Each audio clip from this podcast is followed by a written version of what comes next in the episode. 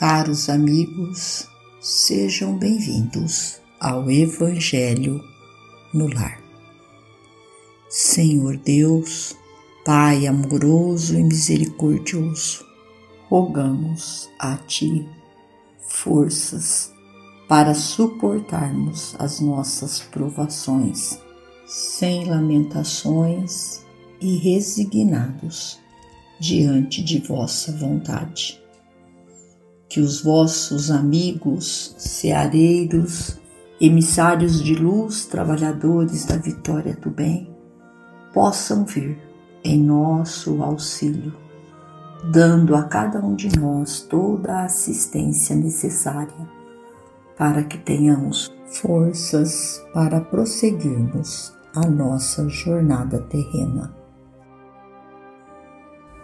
Do livro Ideal espírita em casa. Ninguém foge à lei da reencarnação. Ontem atraiçoamos a confiança de um companheiro, induzindo-o à derrocada moral. Hoje, guardamo-lo na condição do parente difícil que nos pede sacrifício incessante. Ontem, abandonamos a jovem que nos amava, inclinando-a ao mergulho na lagoa do vício. Hoje, temo-la de volta por filha incompreensiva, necessitada do nosso amor. Ontem, colocamos o orgulho e a vaidade no peito de um irmão que nos seguia os exemplos menos felizes.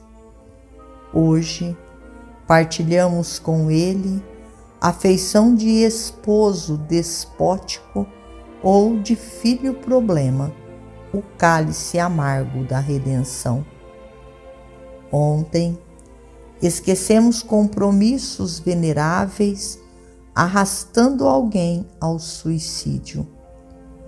Hoje, reencontramos esse mesmo alguém na pessoa de um filhinho portador de moléstia irreversível, tutelando-lhe, à custa de lágrimas, o trabalho de reajuste.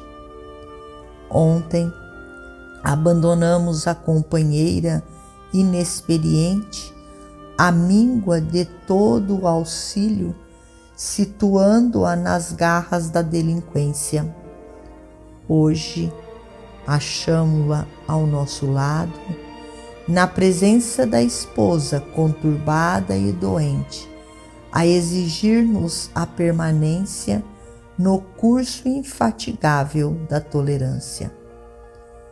Ontem dilaceramos a alma sensível de pais afetuosos e devotados, sangrando-lhes o espírito, apunhaladas de ingratidão. Hoje, moramos no espinheiro em forma de lar, carregando fardos de angústia, a fim de aprender a plantar carinhos e fidelidade. À frente de toda dificuldade, e de toda prova, abençoa sempre e faze o melhor que possas. Ajuda aos que te partilham a experiência.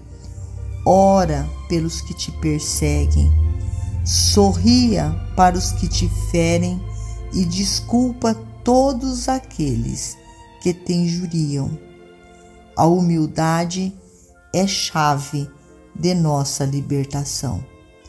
E sejam quais sejam os teus obstáculos na família, é preciso reconhecer que toda construção moral do reino de Deus perante o mundo começa nos alicerces invisíveis da luta em casa.